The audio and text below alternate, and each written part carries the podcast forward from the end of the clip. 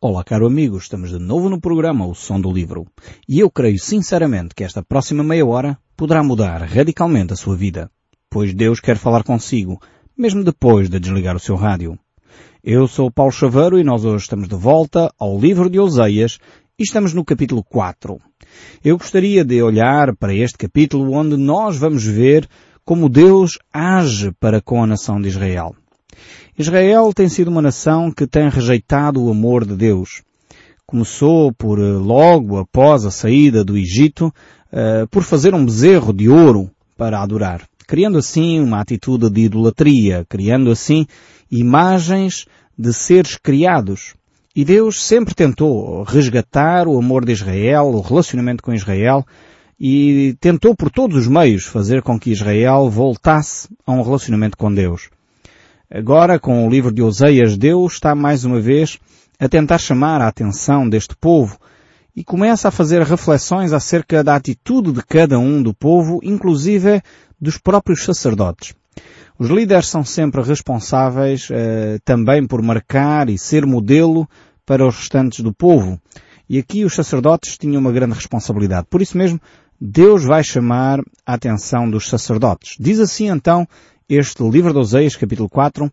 A partir do verso 4 vamos ler e depois iremos fazer alguns comentários. Diz assim a palavra de Deus. Porque o teu povo é como os sacerdotes, os quais acusa. Por isso tropeçará de dia o profeta e contigo tropeçará de noite e destruirei a tua mãe. O meu povo está sendo destruído porque lhes falta o conhecimento. Porque tu, sacerdotes, rejeitaste o conhecimento, também eu te rejeitarei para que não sejas sacerdote diante de mim. Visto que se esqueceu da lei de Deus, também eu me esquecerei dos teus filhos. Em primeiro lugar, temos aqui um comentário a fazer a este texto bíblico onde Deus se dirige, em primeiro lugar, aos religiosos, àqueles que são os responsáveis por eh, ensinar, por conduzir uh, as pessoas nos caminhos de Deus. Então os líderes religiosos, os sacerdotes, os profetas, aqueles que tinham o conhecimento, ou deveriam ter o conhecimento de quem Deus é, são os primeiros a ser chamados à atenção. Eles de alguma forma eh, estavam a permitir e a conduzir até o povo a que ele se corrompesse. E isso já tínhamos visto até no versículo 2, anteriormente, no capítulo 4, mas no versículo 2. E isso era porque eles não conheciam na realidade quem Deus era. Eu creio que este é um problema que nós temos também na nossa sociedade. A maior parte dos portugueses diz cristão. A maior parte foi batizado, a grande maioria, enfim, já foi alguma vez a uma igreja, eh, mas na realidade a maioria dos portugueses também não conhece realmente quem Deus é. Muitas vezes as pessoas fazem uma ideia de Deus completamente distorcida daquilo que a Bíblia ensina. E por isso mesmo há consequências que se manifestam depois na nossa sociedade. Aqui no caso de Israel, dizia o texto bíblico que eh, a mentira aumentava, o roubo, o assassino, os homicídios, os arrombamentos, a criminalidade de uma forma geral estava a aumentar na nação de Israel. E isso normalmente é uma consequência do afastamento uh, das pessoas do relacionamento com Deus. Eu creio que quando na nossa sociedade temos estatísticas tão assustadoras eh, como nós temos, eh, isso reflete no fundo a atitude que o povo tem para com o nosso próprio Deus. As pessoas têm eh, um passado, têm de facto uma base cristã. toda a população portuguesa ainda se afirma cristã. Mas na realidade, cada vez que passa o tempo, mais longe estamos dos valores cristãos menos conhecimento temos acerca de quem Deus é. E por isso mesmo as situações se vão agravando no nosso meio. Aqui o texto bíblico dizia que os sacerdotes e o povo se tinham esquecido da lei de Deus. E por isso mesmo Deus deixava o povo caminhar pelos seus próprios pés, tomar as suas próprias decisões. Por isso o texto dizia, eu te rejeitarei para que não sejas sacerdote diante de mim, visto que te esqueceste da lei de Deus. Eu creio que muitas vezes há líderes religiosos que dedicam mais tempo a fazer reflexões de outras áreas do que propriamente a conduzir as pessoas na verdade, no caminho que é Jesus Cristo. Muitas vezes dedicam mais tempo a falar sobre determinadas pessoas importantes das comunidades, das igrejas, do que propriamente acerca de quem Deus é e acerca de Jesus Cristo. Eu pergunto como é que é possível ter um cristianismo onde Cristo não é o centro das nossas reflexões. Onde se calhar só ouvimos falar de Cristo uma vez eh, de seis em seis meses ou uma vez por ano. Isto não pode ser um cristianismo centrado na Bíblia, centrado em Cristo. Nós precisamos de adquirir mais conhecimento acerca de quem Deus é. Se eu lhe fizesse a pergunta assim que me está a ouvir, e talvez fazendo este pequeno eh, teste, poderemos avaliar um pouco o estado eh, da nossa nação. Eh, o que é que você conhece acerca de Deus? Quem é Deus para si? Talvez você me está a responder, bem, a ideia que eu tenho de Deus é um Deus que está pronto para nos julgar, pronto para nos castigar, pronto para...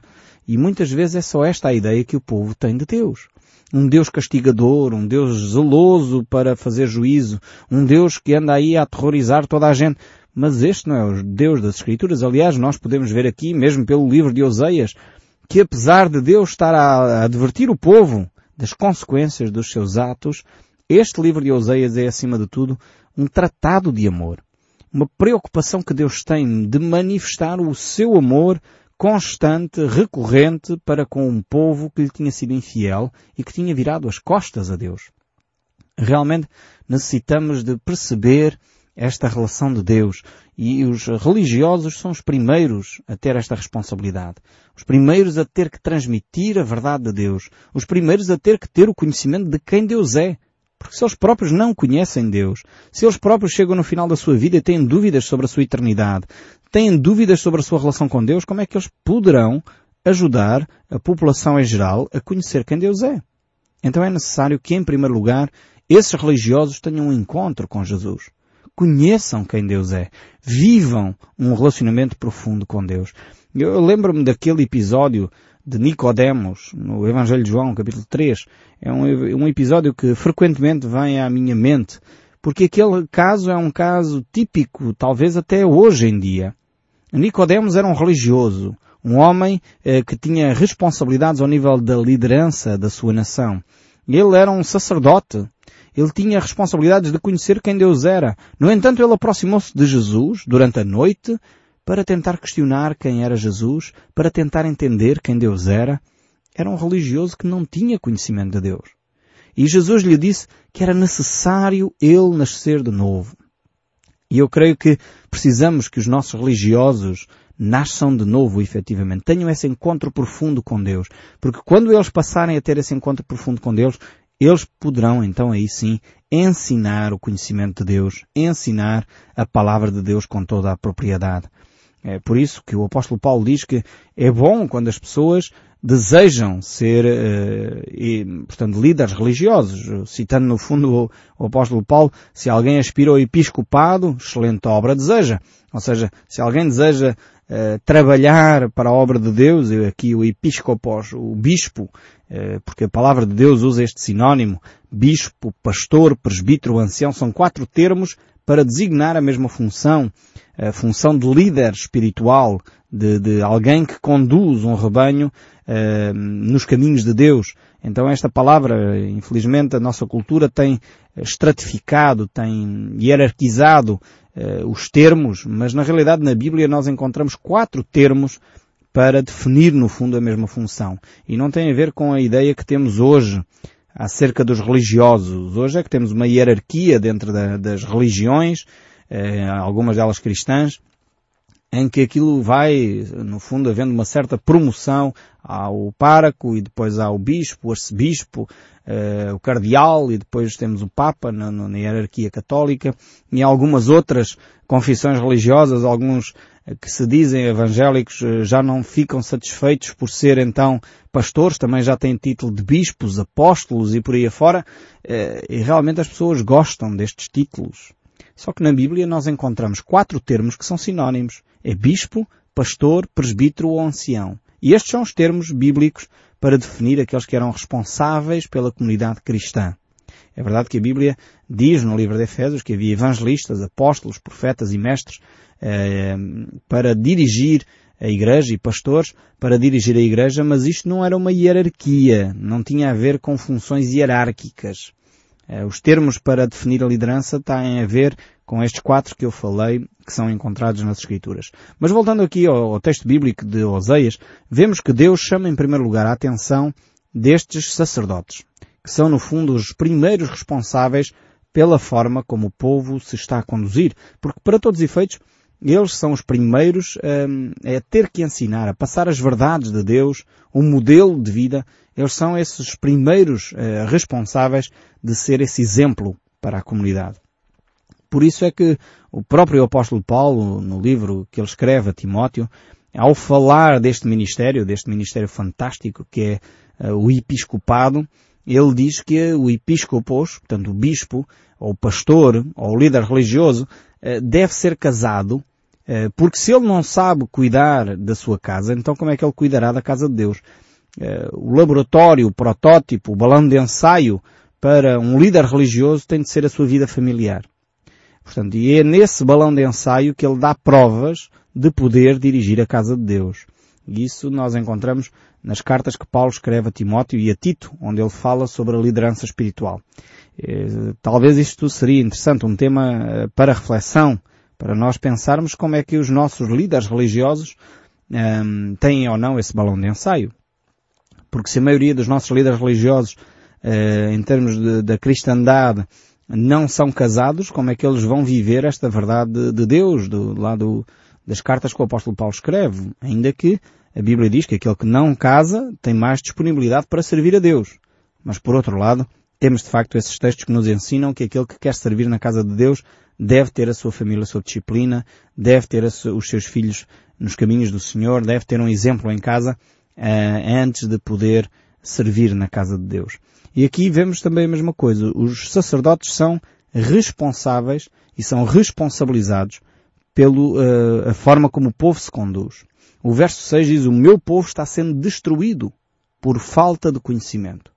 Porque tu, sacerdotes, rejeitaste o conhecimento. Veja bem esta, esta questão. E aqui não tem a ver com conhecimento intelectual. Muitas vezes vemos, algumas pessoas chegam perto de mim e perguntam, o que é que é necessário para ser um pastor? O que é que é necessário para ser um líder religioso? É, é preciso fazer um seminário? E as pessoas pensam que o conhecimento aqui é, é um conhecimento académico. Não, Deus não está a falar de um conhecimento académico. Deus está a falar de um conhecimento relacional. De, um conhecimento onde a pessoa desenvolve uma relação com Deus e por isso conhece quem Deus é. Não é um conhecimento teológico, não é um conhecimento académico, não é um conhecimento meramente científico, é, porque muitas vezes confundimos aqui, quando a Bíblia fala do conhecimento, pensamos que se está a tratar de um conhecimento científico, de 2 mais 2 igual a 4, coisas deste género. Não tem a ver com isto. Tem a ver com um relacionamento profundo com Deus. Deus quer se relacionar com o homem. E é deste conhecimento que Deus está a falar. É, é a mesma coisa, e Deus usa aqui esta imagem, portanto não estou a fazer nenhum abuso às escrituras. É, Deus usa esta imagem do casamento para descrever o tipo de conhecimento que Ele quer ter com o seu povo. Um homem pode ter um conhecimento tremendo sobre como é que funciona eh, uma mulher, a fisiologia, a anatomia, a psicologia da mulher, mas no entanto, se ele não tiver uma mulher para com, com quem se relaciona, de, para desenvolver esse relacionamento, ele terá um meramente o conhecimento académico. Ele poderia estudar os maiores compêndios sobre uh, as, as, mulheres, sobre o, o, que leva uma mulher a pensar assim, assada, mas se ele nunca tivesse um relacionamento direto com uma mulher, ele nunca teria uh, realmente um conhecimento de quem é, o que significa ser uma mulher. Então é, é, realmente aqui que nós vemos a diferença. O homem pode estudar muito acerca de quem Deus é, mas se não desenvolver um relacionamento com Deus, ele ficará meramente por um conhecimento académico. E não é disto que Deus está a falar. Deus queria que o seu povo, assim como os sacerdotes, tivessem um conhecimento experimental, um conhecimento baseado na sua experiência com Deus. E foi este tipo de conhecimento que os sacerdotes rejeitaram. Por isso, Deus diz que se eles rejeitam um relacionamento com Deus, então Deus de deixa-os fazer o seu caminho. Deus diz, ok, então, tudo bem, podem fazer o vosso caminho eu não vou forçar mais uh, o relacionamento convosco. Porque na realidade o povo abandonou esse relacionamento com Deus. É por isso que aqui nós precisamos de desenvolver essa relação com Deus. Jesus eh, tem uma frase tremenda quando ele está naquele momento de resistir à tentação no deserto. e Satanás traz-lhe aquela tentação, que era transformar as pedras em pães, Jesus diz, nem só de pão viverá o homem, mas de toda a palavra que sai da boca de Deus. Ou seja, mais do que qualquer coisa que é vital para a nossa existência, como comer ou beber, Jesus diz o mais importante é conhecer quem Deus é. E na realidade esta é, é a coisa mais importante da vida. Quando nós eh, realmente desenvolvemos um relacionamento com Deus, ao ponto de conhecer o caráter de Deus, conhecer aquilo que Ele quer para nós, a sua vontade que é boa, perfeita e agradável. Quando nós desenvolvemos essa atitude com Deus, então realmente as coisas mudam na nossa vida. As coisas mudam no meio de um povo. Podemos dizer que assim há um avivamento espiritual, sim. Quando nós na realidade percebemos quem Deus é, começamos a conformar a nossa vida ao padrão de Deus, à vida que Deus tem para nós e começamos efetivamente a viver. Porque na realidade muitas pessoas pensam que vivem eh, envolvendo-se em alcoolismo, nas drogas, eh, desenvolvendo vícios e práticas que são destrutivas para o nosso ser, mas na realidade as pessoas estão cada vez mais aprisionadas e menos livres. Agora Jesus veio para nos dar vida e vida em abundância. E nós só experimentamos essa vida abundante quando temos um conhecimento de quem Deus é. É por isso eh, que este texto é tão interessante quando analisamos este texto.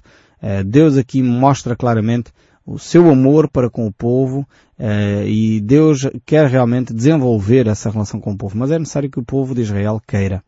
Por isso, continua este capítulo 4, ouvi a palavra do Senhor, vós filhos de Israel, porque o Senhor tem uma contenda para com os habitantes da terra, porque nela não há verdade, nem amor, nem conhecimento de Deus. Vejam bem, como o povo se foi afastando daquilo que Deus é. Deus disse, ok, se é assim, então se querem viver longe de mim, vamos, vamos tratar disso. Vamos viver longe uns dos outros. Porque na realidade desprezaram a verdade, o amor e o conhecimento de Deus. O que prevalece neste povo é prejurar, mentir, matar, furtar, adulterar, arrombamentos, homicídios sobre homicídios. Por isso a terra está de luto e todo o que mora nela desfalece. Como os animais do campo, as aves dos céus, até os peixes do mar perecem. O meu povo está sendo destruído porque lhes falta o conhecimento. Porque tu, sacerdotes, rejeitaste o conhecimento, também eu te rejeitarei, para que não sejas sacerdote diante de mim, visto que esqueceste da lei do teu Deus, também eu te, me esquecerei dos teus filhos. E prossegue ainda no verso 7, quanto mais se multiplicaram, tanto mais contra mim pecaram. Eu mudaria a sua honra em vergonha. Vemos que o facto do povo uh, ter uma certa prosperidade, Uh, quer em termos populacionais, quer em termos económicos, isso não fez com que o povo reconhecesse a mão de Deus sobre eles. E isto, mais uma vez, parece quase a história da Europa. A história da Europa é onde, neste momento, na Europa e no mundo ocidental, há mais abastança, há mais fartura, há mais qualidade de vida em termos materiais, e, no entanto, é onde se ouve mais reclamações onde as pessoas estão constantemente a denunciar e a querer a contrariar Deus e a querer dizer que Deus não, não é bom e Deus não faz isto e se Deus é bom porque há, que há tanta guerra no mundo. E se nós formos falar com as pessoas que infelizmente estão a viver esse drama, e não estou a desvalorizar de modo algum é, é, é esse drama, essa dificuldade, essas pessoas são próximas de Deus, buscam a Deus, sabem que não é Deus que está a promover a guerra, mas sim o pecado do homem e por isso mesmo mantém uma relação profunda com Deus. Nós aqui, que vivemos abastados, vivemos, enfim, com alguma tranquilidade, ainda que nós, Portugal, sempre a cauda da Europa neste aspecto, poderíamos ter, queremos sempre olhar para os outros países onde há mais abastança, mas não é isso que promove a relação com Deus, não é isso que resolve o nosso problema do nosso íntimo é a relação com Deus, efetivamente. Aqui o povo de Israel tinha uma série de, de situações pacíficas em termos económicos, em termos de prosperidade, mas na realidade eles estavam vazios por dentro.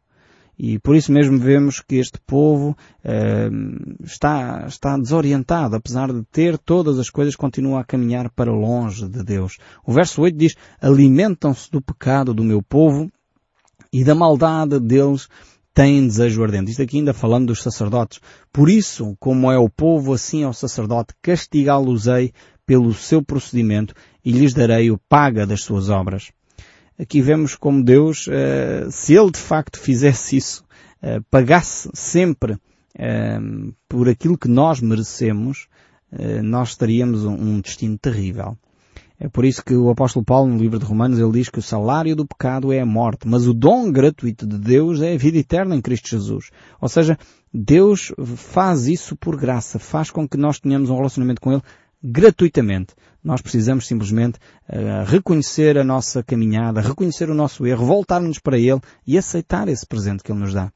Vemos aqui que os sacerdotes, mais uma vez, até promoviam este tipo de comportamento. Eram eles os primeiros, uh, talvez, a desenvolver esta ideia para que uh, o povo não se arrependesse, não se voltasse para Deus, porque na realidade eles estavam a beneficiar com o pecado do povo. Quanto mais pecado, lembramos só que estamos num período em que as pessoas levavam as suas ofertas ao templo e era, uh, no fundo, através dos animais que eles sacrificavam, eh, que o povo sacrificava, que os sacerdotes tinham a sua, o seu alimento garantido, então, no fundo, eles faziam, ok, quanto mais pecado, mais ofertas, logo o nosso sustento está garantido. E, infelizmente, vemos alguns líderes religiosos que têm esta mesma mentalidade. Quanto mais as pessoas estão atemorizadas, quanto mais andam assustadas, quanto mais andam, uh, enfim, uh, assustadas com aquilo que alguns líderes vão, vão anunciando, eh, mais ofertas trazem ao templo e mais esses sacerdotes enchem uh, o seu ventre. E na realidade precisamos de, de tomar alguma cautela. Não podemos pactuar com esses discursos de, de, que tentam extorquir às pessoas os seus bens simplesmente porque isto e porque aquilo. Temos que olhar para a palavra de Deus, deixar Deus falar o nosso coração e perceber que a relação com Deus é o mais importante de tudo. É por graça que Deus faz isso. Ele fez trazendo em Cristo Jesus a punição que nós merecíamos. Por isso nós hoje temos um relacionamento eh, que é oferecido pelo próprio Deus. E aquilo que nós fazemos, seja de ofertas, porque o povo deveria fazer ofertas, não é isso que está em questão. Porque o próprio Deus tinha dado essas orientações. Mas deveria ser um ato de amor deveria ser um ato relacional e não por uma, um medo, não por uh, ritual, não por tradição.